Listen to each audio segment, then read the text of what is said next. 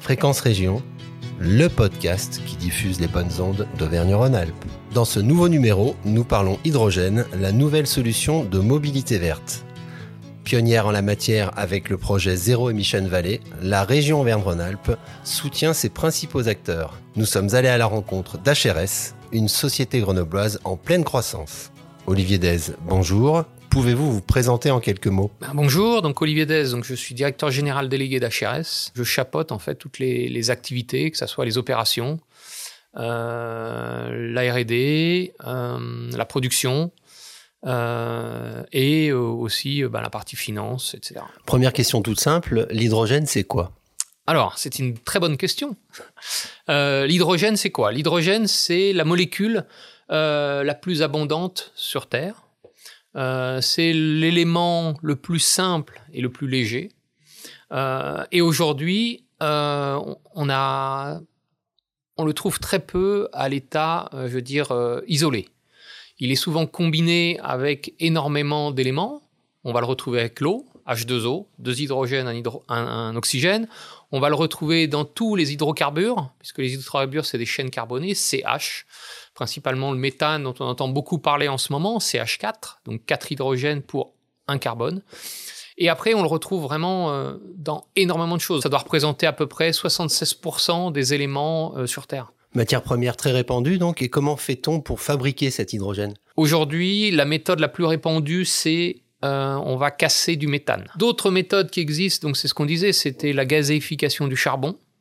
Et ça, c'est euh, principalement ce qui été fait euh, pour produire le gaz de ville. Et puis les méthodes qu'on va appeler vertes pour produire de l'hydrogène, c'est l'électrolyse de l'eau ou la production par biomasse. Donc l'électrolyse de l'eau, euh, je dirais que tout le monde a fait ça en cours de chimie.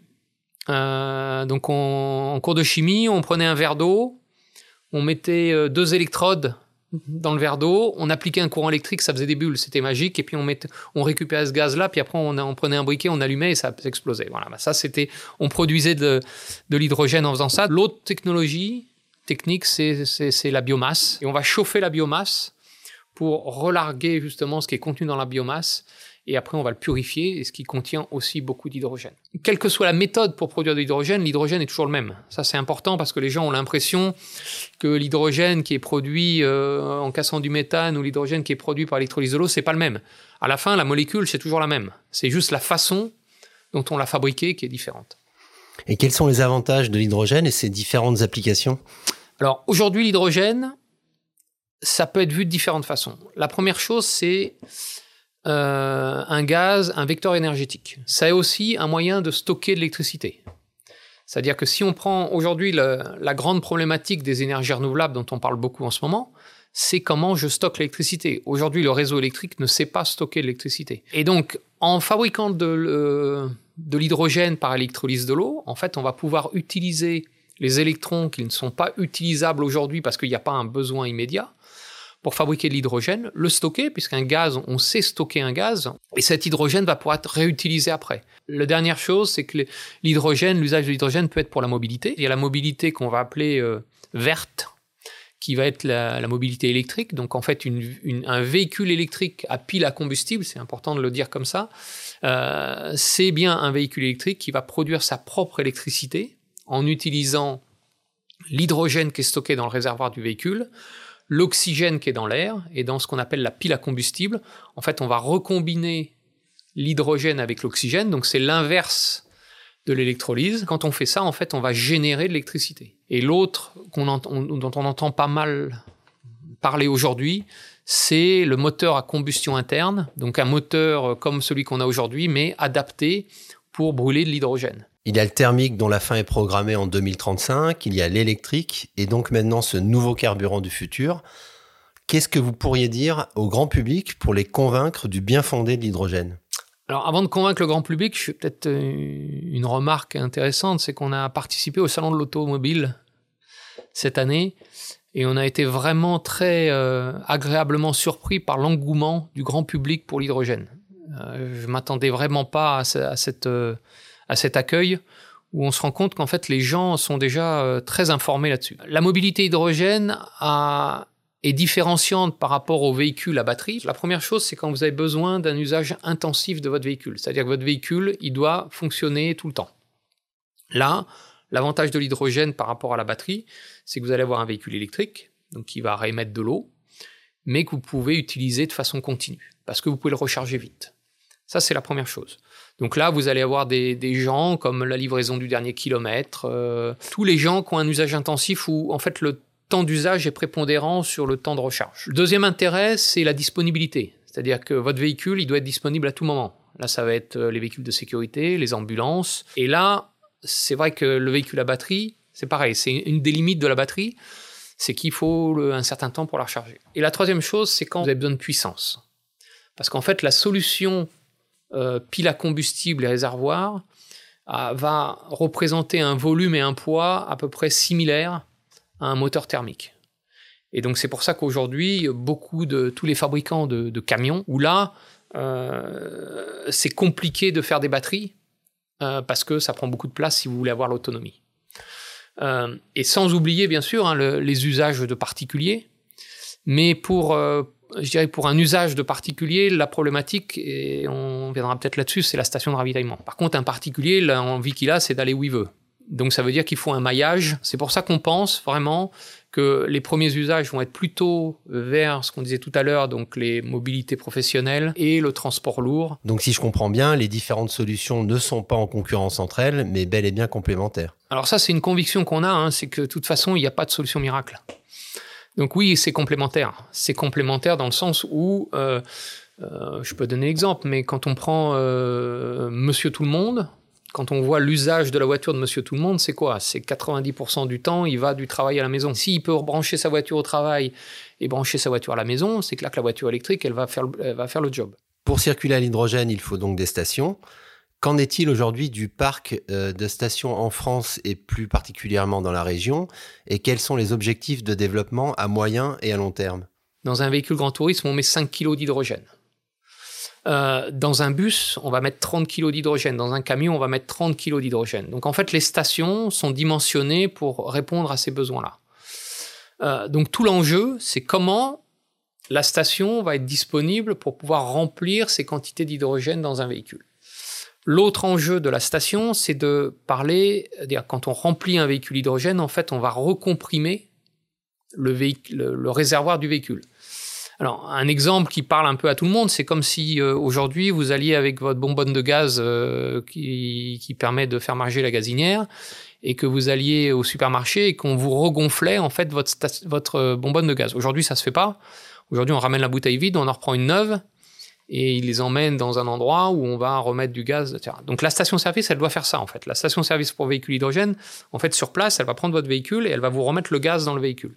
Donc il y a un enjeu là de comment je recomprime le véhicule de façon rapide, de façon bien sûr en toute sécurité. C'est pour ça qu'on développe aujourd'hui et qu'on commence à fabriquer des stations HRS 40 pour 40 kg d'hydrogène par heure. Et là, ça commence à être des stations qui on être utilisées de façon plus compatible, je dirais, avec les besoins, parce que ça va vous faire un camion par heure, ça va vous faire 5-6 euh, voitures par heure. Donc voilà, c'est les stations qu'on commence à, fabriquer. La région a fait un choix euh, dernièrement de monter un, projet qui s'appelle Zero Emission Valley, euh, qui est aujourd'hui déployé ou mis en œuvre par la société Impulsion, qui est une vision quand même très pionnière dans le monde de l'hydrogène, il faut le dire. Hein. dire les seuls qui avaient fait des choses comme ça jusqu'à maintenant, c'était les Allemands. Euh, mais la région est vraiment euh, aujourd'hui vraiment en avance là-dessus pour déployer une vingtaine de stations hydrogène justement pour créer ce maillage qui va permettre d'aller à un point A à un point B et de permettre justement le déploiement de cette mobilité hydrogène. Dans la région, HRS est l'un des leaders du secteur. Vous allez bientôt ouvrir un nouveau centre de production. Pouvez-vous nous en dire un peu plus? Donc 2020, on était 34. Aujourd'hui, on est 104. Euh, avec un objectif d'être à peu près en 150 personnes à l'horizon 2025. Euh, euh, avec, comme vous l'avez dit, une nouvelle usine qui est en construction, qui représente un investissement d'un peu moins de 30 millions d'euros, qui va nous permettre d'accroître la capacité de production. Aujourd'hui, on a une capacité de production de 60 stations par an. Avec la nouvelle usine, on va passer à un peu moins de 200 stations par an. Alors, ça paraît pas beaucoup, Hein, mais il faut remettre ça en fait en perspective au nombre de stations qui existent. Aujourd'hui, si on prend tout le territoire européen, il y a moins de 200 stations qui ont été installées au cours des dix dernières années. Donc là, avec ce nouvel outil de production, on va être capable à terme de construire en fait en une année ce qui a été produit en dix ans jusqu'à maintenant. Euh, et cet enjeu, il est double pour nous. Il est d'avoir l'outil de production qui va pouvoir permettre de faire ça, mais il est aussi de travailler avec nos fournisseurs et partenaires pour que eux aussi euh, montent en puissance euh, pour nous livrer les composants, parce que c'est l'hydrogène, c'est vraiment toute une chaîne. Hein. On peut parler de la chaîne de l'hydrogène qui va aller de la production à l'usage. Si on ne parle que de la partie station, l'enjeu c'est d'avoir les fournisseurs qui sont capables aussi de suivre les cadences, sachant que c'est quand même un marché qui est nouveau, naissant, avec une volonté d'essayer de faire travailler des fournisseurs locaux pour euh, justement euh, développer cette filière hydrogène, en tout cas cette filière de la station hydrogène euh, en France. C'est un vrai pari sur l'avenir. En, quoi un partenaire comme la région Auvergne-Rhône-Alpes est essentiel? Vous l'avez dit, c'est une collectivité qui est pionnière en la matière sur, sur l'ensemble du territoire français. Très concrètement, pour HRS, quelle a été l'aide de la région? Alors pour nous, l'aide de la région, hein, ça a été bah, déjà de, de, choisir HRS au début euh, comme étant un fournisseur. Alors peut-être juste pour revenir euh, dans le contexte de, 2019-2020, euh, cet appel d'Ovzev, HRS décide avec deux autres partenaires qui sont McPhee et Attaway de se mettre en consortium pour répondre à cet appel d'offres. et aujourd'hui, bah, c'est quand même, ça a été les premiers à vraiment faire confiance à HRS justement dans ce changement de stratégie. La région était là au début euh, pour justement initier ce marché, faire confiance à HRS, permettre à HRS de, de commencer à vendre des stations. Et puis dernièrement sur l'usine, euh, la région nous a accordé une aide de 800 000 euros qui dit nouveau marché dit économie, dit prix, dit coût de revient. Est-ce que ça coûte cher de produire de l'hydrogène? Aujourd'hui, oui, produire de l'hydrogène, oui, ça coûte plus cher que d'aller euh, chercher du gaz ou du pétrole au fond de la Terre. Ça, c'est c'est sûr. Mais ça fait partie des, des, choix. Si on veut décarboner les usages, si on veut décarboner euh, la vie de tout le monde, euh, ça a un coût. Aujourd'hui, euh, les prix de l'hydrogène à la pompe sont entre 10 et 15 euros du kilo. Donc si demain on arrive à baisser le prix comme c'est prévu avec des objectifs d'avoir un coût d'hydrogène à 5 euros du kilo à la pompe, on sera compétitif avec euh, bien compétitif avec les solutions thermiques d'aujourd'hui. Quelles sont les utilisations qu'on pourrait voir apparaître dans les années à venir? Tous les usages ferroviaires, hein, pour euh, tout ce qui va être train, où là, il y a un enjeu sur les lignes non électrifiées, hein, de, de, pouvoir transformer les véhicules les, trains en, train hydrogène, ce qui est en train d'être fait, hein, puisque les régions euh, ont commandé des trains à Alstom hydrogène. Normalement, les premiers trains hydrogène devraient être installés vers Clermont-Ferrand. Après, il y a tout ce qui va être maritime. Euh, là, pareil, euh, avoir des, bateaux hydrogène permettrait d'avoir des bateaux non polluants. Et puis, on, bah, on, parle aussi d'aviation, on parle de plein, de plein d'usages dans les bâtiments.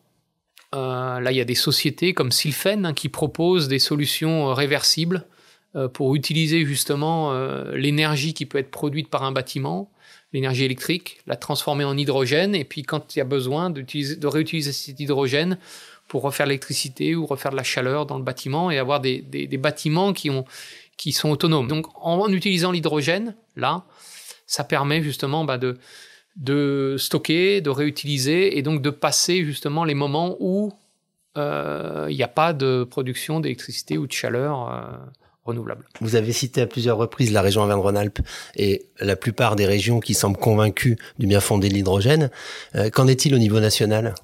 Alors au niveau national, on voit qu'il y a ça ça bouge beaucoup. Il y a une vraie volonté de, de bouger vers l'hydrogène. Je pense que tout le monde est convaincu aujourd'hui que euh, la décarbonation euh, en général, que ce soit de l'industrie ou d'autres, euh, la mobilité, la production d'électricité, tout ça, c'est un enjeu de demain pour, pour la France, mais c'est un enjeu terrestre, mondial.